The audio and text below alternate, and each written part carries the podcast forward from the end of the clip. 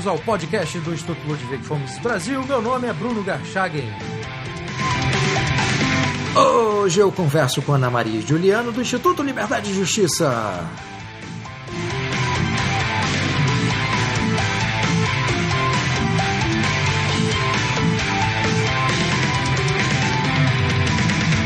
Sejam muito bem-vindos, Ana Maria e Juliano. Olá, Bruno. Obrigado. Prazer estar aqui com você de novo. Bom, obrigado vocês terem aceitado o meu convite. O tema deste podcast, o tema desta conversa, é o livro que o Instituto Liberdade e Justiça, do qual vocês fazem parte, né, como coordenadora nacional, você, Ana Maria, e presidente, você, Juliano, o Instituto publicou recentemente né, um livro Educar é Libertar, uma nova abordagem aos desafios da educação no Brasil. Então eu queria começar essa conversa perguntando para vocês o que, que esse livro traz de novo ao debate sobre o ensino no Brasil. Primeiramente, o, o título do livro, a gente, a gente fez um pouco uma, uma pegadinha, esse libertar, porque o da libertação é, não tem nada de novo, já respondendo a sua pergunta, né, o que, que traz de novo. Isso de falar de libertação dentro da, do campo da educação não é novo. Né? Nosso patrono da educação é, do Brasil, ele escreveu sobre uma suposta libertação através da pedagogia, do, do, método dele, e a gente fez um pouco uma pegadinha, porque nós vamos no, no sentido exatamente oposto, oposto ao que Paulo Freire é, propôs com, a, com o método dele, né? que é menos pedagógico, muito mais ideológico, então, o que nós propomos, o que esse livro traz de novo, a gente acredita, para a educação, é, é, é, um é caminho que vai do, no sentido oposto ao do estatismo, a, a, de luta de classes. O que a gente quer é, de fato, que a educação liberte o indivíduo, né? fora de coletividade de é, burgueses contra operários. Então, que o indivíduo seja livre para escolher a educação que, que lhe convém e que lhe serve, o indivíduo e sua família, claro. Então, eu acho que esse é, é, é um aspecto mais novo e, e, assim e mais importante que esse, esse livro traz para a educação. Juliano, você e, queria fazer um eu, complemento? Sim, sim. Eu queria dizer o seguinte: uma das coisas que nos motivou assim a escrever esse livro e, e o que a gente entende assim que ele traz de novo é que o Brasil ele gasta mais de 6% do PIB dele em educação. E mesmo assim, mesmo com todos os gastos, e, e se você pegar outros países da OCDE, o Brasil gasta, ele está entre os três países que mais gastam é, percentualmente em relação ao PIB de, desses, dos, dos, países da OCDE. Então, o Brasil ele não gasta pouco em educação, como alegam o, a maioria dos professores, a maioria, a, a, a maioria das pessoas elas fazem um diagnóstico, ah, porque se investe muito pouco em educação, ah, porque os professores não são valorizados. Então, cria-se algumas místicas do porquê o Brasil vai tão mal na educação, né, no, no PISA e em todos os indicadores que a gente tem visto. E, e, e a gente partiu dessa pergunta, tá, se a gente está gastando tanto dinheiro na educação, se o preço, o valor que a gente gasta por mês em alunos para manter as pessoas, os alunos no ensino básico, no ensino médio, no, na, na, universidade, é tão alto, é, por que está dando errado? E aí, essa é a primeira pergunta. A segunda pergunta é: o que, que o mercado pode oferecer é, é, como solução real? Então, a, a gente, a gente é, fez um negócio que até o, o próprio Hélio Beltrão, uma vez ele falou, falou para mim sobre isso. Ele falou assim: o, o liberalismo precisa sair da Torre de Marfim, né? Então a gente tem muitas teorias, a gente tem muitas ideias boas, mas tá, é, o, o que, como que isso funciona na prática, né? Então acho que uma das preocupações nossas com esse material foi justamente de é, trazer essas soluções práticas, trazer um debate é, com números e com propostas mais efetivas de como que o liberalismo, como que as nossas propostas e a proposta do mercado podem resolver sim o problema da educação, o que a gente é, é, clama, obviamente, por uma educação sem interferência estatal. Bom, quando vocês definiram a, a elaboração desse livro, Como é que foi esse processo? Quer dizer, a ideia inicial, como é que partiu? A gente, a Ana Maria, ela, é form, ela, ela tem mestrado em educação. E a gente tinha trabalhado num projeto sobre certificação educacional, enfim, havia sempre um questionamento nosso dentro do ILJ e nas nossas reuniões é, sobre o que a gente poderia fazer na área de educação, né? Porque já tem muitas pessoas escrevendo, escrevendo sobre outros assuntos e na área de educação a gente queria é, trazer alguma coisa. É, a gente fez um primeiro livro, né? E é, um primeiro policy paper e, e, e, a gente falou, bom, vamos fazer outro e agora vamos fazer na área de educação.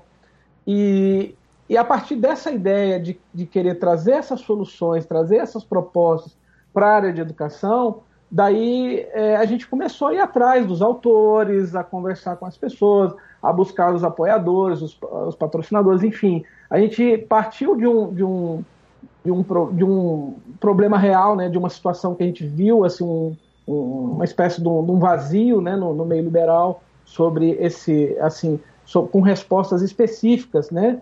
Então a gente partiu desse, desse vazio e resolvemos escrever esse livro num formato de um policy paper. Você queria falar alguma coisa, Ana? A gente acha que a gente que, que embora a, a educação seja um, um, tema sempre presente, é, assim, no, tanto no, no, discurso dos políticos como da, assim, dos intelectuais, dos formadores de opinião, é, a gente vê muito pouco, muito poucas propostas concretas. E aí, como, como o Mioto falou, né, a gente queria fazer um policy paper, uma coisa que, que que trouxesse sugestões concretas. A gente tinha uma, uma noção do, dos temas que nos interessavam e fomos atrás de, de pessoas que, que, entendessem do tema, que gostassem dos temas que a gente julgava importantes e fizemos. E como é que foi a escolha desses temas? Né? Porque, que, como é que vocês chegaram a, a aqueles a, os temas que, que, que estão ali dispostos nos sete capítulos? Olha, são, são, são aqueles que no, no nosso julgamento é, representam os, os, grandes desafios para que a, a, a, educação no Brasil funcione, né? que são aqueles relacionados a, a financiamento, a, educação domiciliar, é, a, a, universidade tá, também relacionada com, com, financiamento, a formação de docente. Então, é, são, a gente julga que são coisas que se não forem tratadas, dificilmente a gente vai conseguir é, mudanças significativas na, na educação. Bom, o objetivo de um policy paper, é, Juliana e Ana Maria, é influenciar os tomadores de decisão na área política, né? E também, obviamente, Isso. os institutos que, que trabalham com diretamente ou de forma indireta com aquele assunto é, que está sendo tratado. Então, a ideia é fazer uma análise da situação e oferecer é, sugestões de mudanças com Isso. uma abordagem diferenciada. O que eu queria perguntar é o seguinte: é, o que, que vocês pretendem fazer para que o livro, né, que essas propostas cheguem a essas pessoas que são os tomadores de decisão? Né? Como é que vocês, depois da. que eu acho, eh, acredito que no projeto do livro, além do livro em si, vocês tinham essa preocupação. Eu queria saber o que, é que vocês estão fazendo agora, nesse momento, uma vez que o livro foi lançado. A gente fez um lançamento do livro agora, semana passada, com o Pondé, em Salvador, um evento. A gente levou o livro para a LibertyCon, eh, levamos o livro também para Brasília, na Econopólio, um, um evento que teve agora recente. E a ideia nossa é, é, é participar de eventos, né, do, não só do meio liberal, como também na área de educação. Ah, esses eventos a gente tem convidado professores e, e, formadores de opinião dessas áreas. A gente tem levado o livro também para alguns políticos, né, que, que têm assim alguma abertura para é, aceitar e até os que não têm tanta abertura, mas para a gente levar. Então, é, é um projeto assim, mais para frente a gente é, fazer uma distribuição desses livros também para é, gestores na área de educação, para políticos, pessoas que possam efetivamente tomar a decisão que vai mudar, né? A gente trabalha muito assim com, com aquele conceito da, da, da, da janela de Overton, né? Que você pega uma ideia e, enfim, num, num momento parece que ela é é um absurdo, depois ela se torna aceitável, e se as pessoas vão entendendo, a gente vai participando de debates, vai levando a, a informação para quem pode decidir de uma forma, obviamente, racional, de uma forma equilibrada, sem aquele. Porque o, o que acontece hoje no Brasil também, até um, um, um gancho para falar um pouquinho, a, gente faz um pouco de contraponto ao, ao Escola Sem Partido com esse material, porque a gente não, a gente não acha que é, vai se resolver o problema fazendo, havendo uma polarização entre esquerda e direita, as ideias da esquerda e as ideias da direita na educação. Não. A gente quer que as ideias que de fato têm funcionado em outros países, que de fato têm funcionado no mundo, possam ser aplicadas aqui no Brasil e funcionar. E, e, a gente traz argumentos muito lógicos, a gente traz argumentos com números, estudos, enfim. Né? Não é uma coisa só de é, uma luta ideológica, é, enfim, por uma educação com menos Estado. Não, é uma, é uma, uma apresentação de uma proposta que, que tem fundamento. Agora, deixa eu fazer uma pergunta. Se, se há um problema no Brasil, e nós sabemos que existe, existe esse problema, e eu acho que o Escola Sem Partido é o resultado desse problema. Se existe um problema de doutrinação ideológica, é, você tem uma proposta, mesmo que boa, com essa doutrinação, é possível é, fazê-la avançar e ser adotada?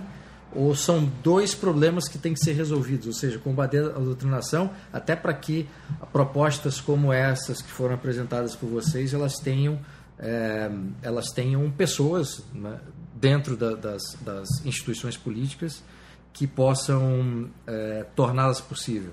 Olha, Bruno, é, a gente não é propriamente, é, não, a gente não se posiciona contra a doutrinação.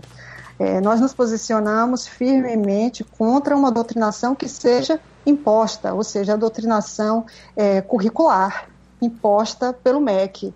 É, se, se houver um, um, um desejo de, da, da, família por um currículo com uma determinada doutrinação, é, se for uma escolha da família, da mesma maneira que uma família escolhe uma, uma escola é, religiosa, se, se houver uma variedade de currículos, que é o que a gente propõe, por que não currículos com doutrinação? O que a gente, assim, a, a gente acha que as pessoas podem escolher. O que é inaceitável é o que ocorre hoje em dia, que a, que a doutrinação ela é forçada, ela é imposta, é, está dentro do currículo das escolas, está, está na, na, na base é, curricular que está para ser homologada. É, isso é que é, a nossa, a nossa luta por uma educação sem Estado não é só, ou talvez até não seja principalmente pela, por, um, por um financiamento, pela, pela questão de financiamento, mas para que haja diversidade de escolhas, né? Para que as pessoas possam escolher aquele currículo que, que a gente fala, currículo bom é aquele que é acordado entre a família e a escola, sem interferência do Estado. Então, se a, se a família escolher uma escola que doutrina, não tem problema. Assim, a gente não, a gente não acha que, que, que isso tem que ser proibido, né? E eu acho que talvez essa seja uma, uma diferença importante entre o que nós propomos e o que o Escola Sem Partido propõe. E, e, e, assim, a gente não acha que uma interferência estatal proibindo, quer dizer, uma lei proibindo a doutrinação vai resolver o, a, a, a, doutrinação imposta. O que vai resolver isso é a existência de, de opções diversas para que as pessoas escolham aquela que, é, é, que está é, de acordo com os seus valores, com o que você acredita que os seus filhos devem receber como educação. Certo, mas a minha pergunta estava baseada justamente no modelo que nós temos hoje. Ou seja, você tem um, um, hum. o, o Estado tem poder para definir o currículo no Brasil inteiro. Né? É, partindo de, dessa, dessa realidade, é, é, que a minha pergunta se faz, ou seja, é, como é que se, como é que faz avançar propostas que são propostas é, para um ensino diversificado, um ensino que não esteja é, que não seja o mesmo né, que esse, sendo que as próprias pessoas envolvidas com a tomada, as tomadas de decisão, inclusive, elas estejam enquadradas dentro desse modelo atual. Né? Então, como é que se convence, no fundo, a minha pergunta é como é que se convence as pessoas para esses argumentos e essas soluções que, que vocês propõem nesse livro, sendo que a realidade do ensino é essa realidade de estatização, centralização do poder e definição é, de um currículo de forma centralizada? Assim, eu vou te dizer o, o que, é que a gente acredita em relação a isso. É, a gente acha que isso, essa modificação, essa, essa, as pessoas vão ser obrigadas a, a, a mudar a, a, essa a maneira de oferecer o currículo a partir de pressão. Elas precisam ser, os tomadores de decisão, eles não precisam ser apenas informados, eles precisam ser pressionados para que mudem, né? Então, é, é por isso que eu acho que o financiamento público para, é, para escolas privadas, ou através de vouchers, ou através de, de poupança, ou através de crédito fiscal, é importante para que a gente consiga formar uma massa de, de, de, clientes, de pessoas que busquem isso e que pressionem por mudanças. Enquanto apenas as escolas particulares servirem apenas é, uma.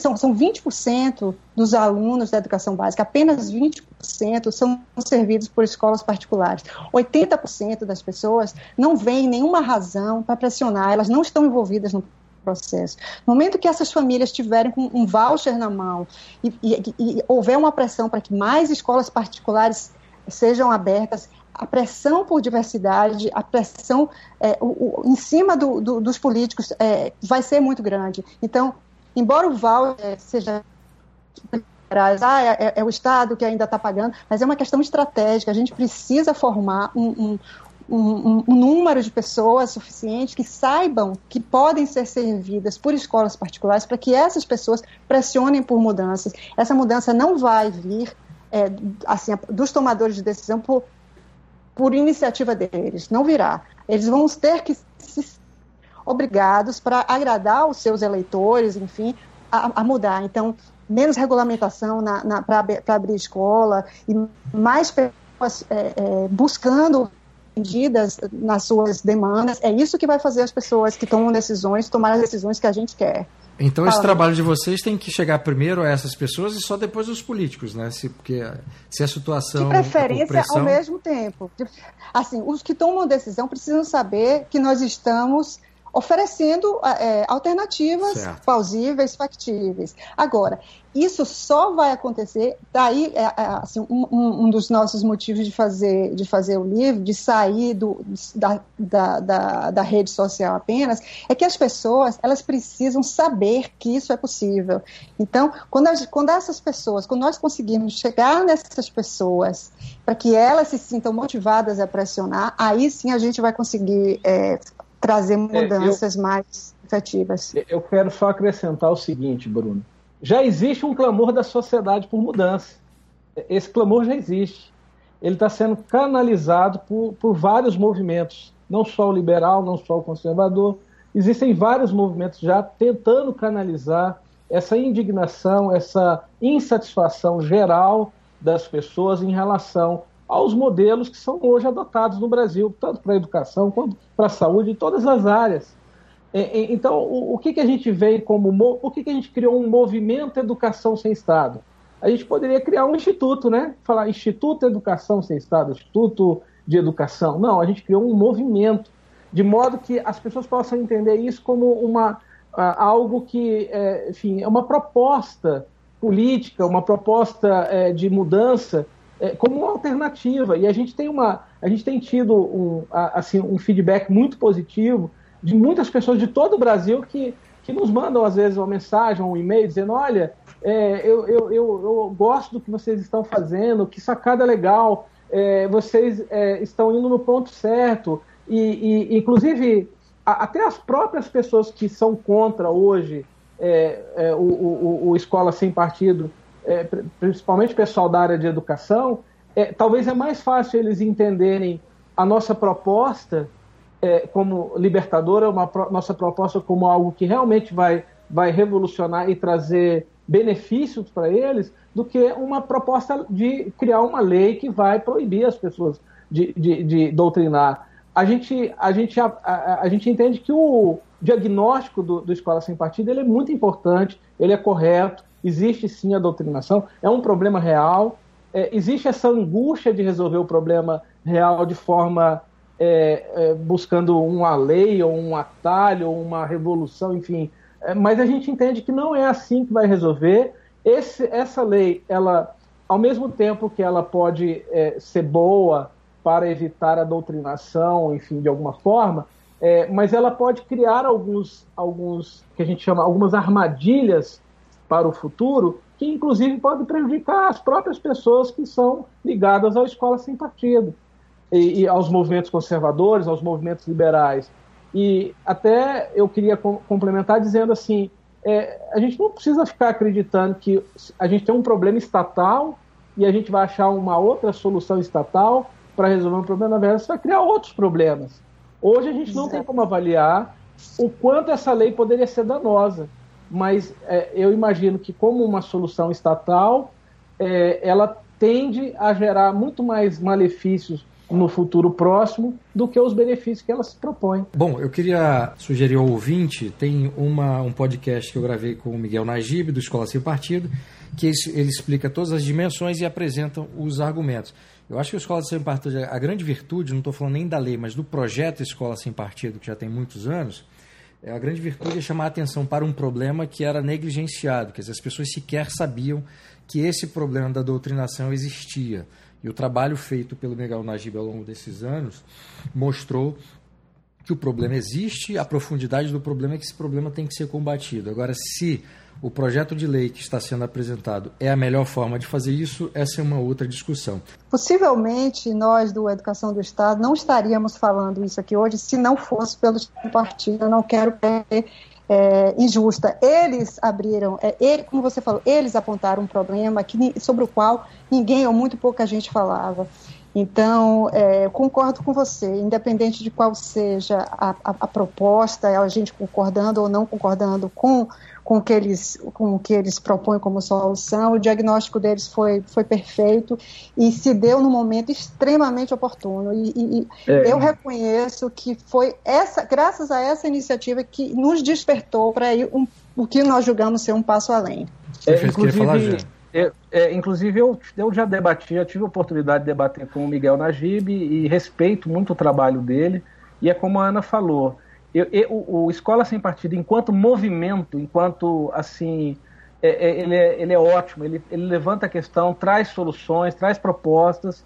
É, agora, a nossa, nossa preocupação é ele se transformar numa lei e, e, e, começar a usar uma solução estatal para resolver um problema que é do Estado. Eu queria perguntar para vocês agora, já que a gente falou do, do livro, né, e eu pretendo é, fazer entrevistas específicas com os autores dos capítulos, e aí a gente pode desdobrar a, a, os argumentos e as propostas que foram apresentadas por cada um é, dos autores é, que compõem o livro. É, então eu queria sair um pouco do livro agora e perguntar para vocês, além desse trabalho que é o livro, qual é o trabalho que o Instituto Liberdade e Justiça está desenvolvendo neste momento? É, este Bruno, ano, Bruno, estamos focados nesse é. trabalho. Nesse trabalho, é, né, é, é, no lançamento do livro, primeiramente foi na preparação do livro e agora no lançamento. Esse ano é, é, é o que a gente está fazendo. Mioto acrescentaria alguma coisa, Mioto? É, então, o, o, Instituto Liberdade e Justiça, ele, ele, ele tem feito várias, vários trabalhos aqui no meio universitário, nas escolas, a gente tem parceria com outros institutos. É, e a ideia é a gente continuar fazendo esse trabalho de policy papers. Hoje a gente está concentrado no, no, no, nosso de educação. Pode ser que Isso. ano que vem, aí, eu já estou conversando com algumas pessoas, a gente possa lançar mais um ou dois outros policy papers em áreas, é, é, em outras áreas que ainda não, não, não saíram, né? E uma dica aí que a gente tá, tem, tem feito é que, assim, uh, esse trabalho nosso, ele, ele tende a continuar é, nesse sentido.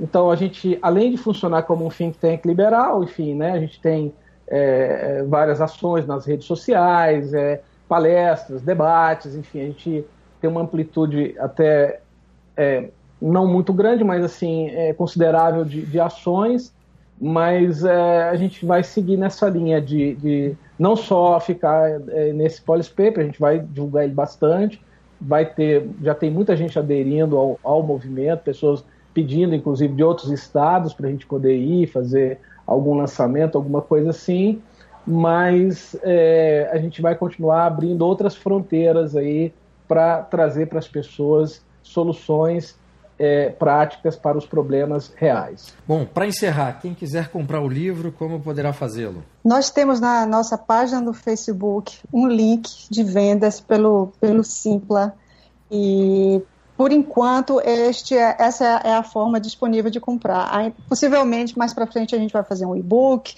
uhum. ou a página do Facebook é o Educação Sem Estado. Entrando lá, tem. Logo é a, é a publicação que está tá fixa, é, tá fixa é a, a venda do livro é fácil de, de achar. Tá, então hoje só tem a versão física, não tem a versão eletrônica do livro.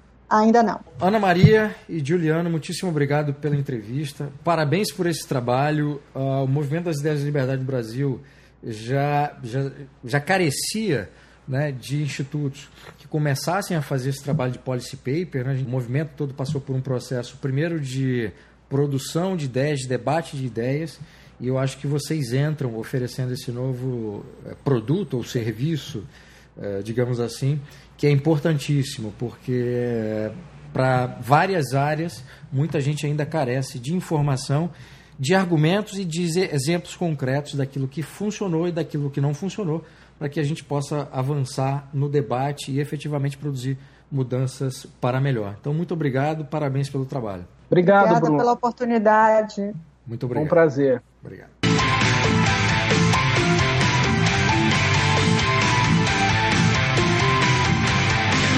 Este foi o podcast do Instituto Ludwig Gomes Brasil. Meu nome é Bruno Garchagen.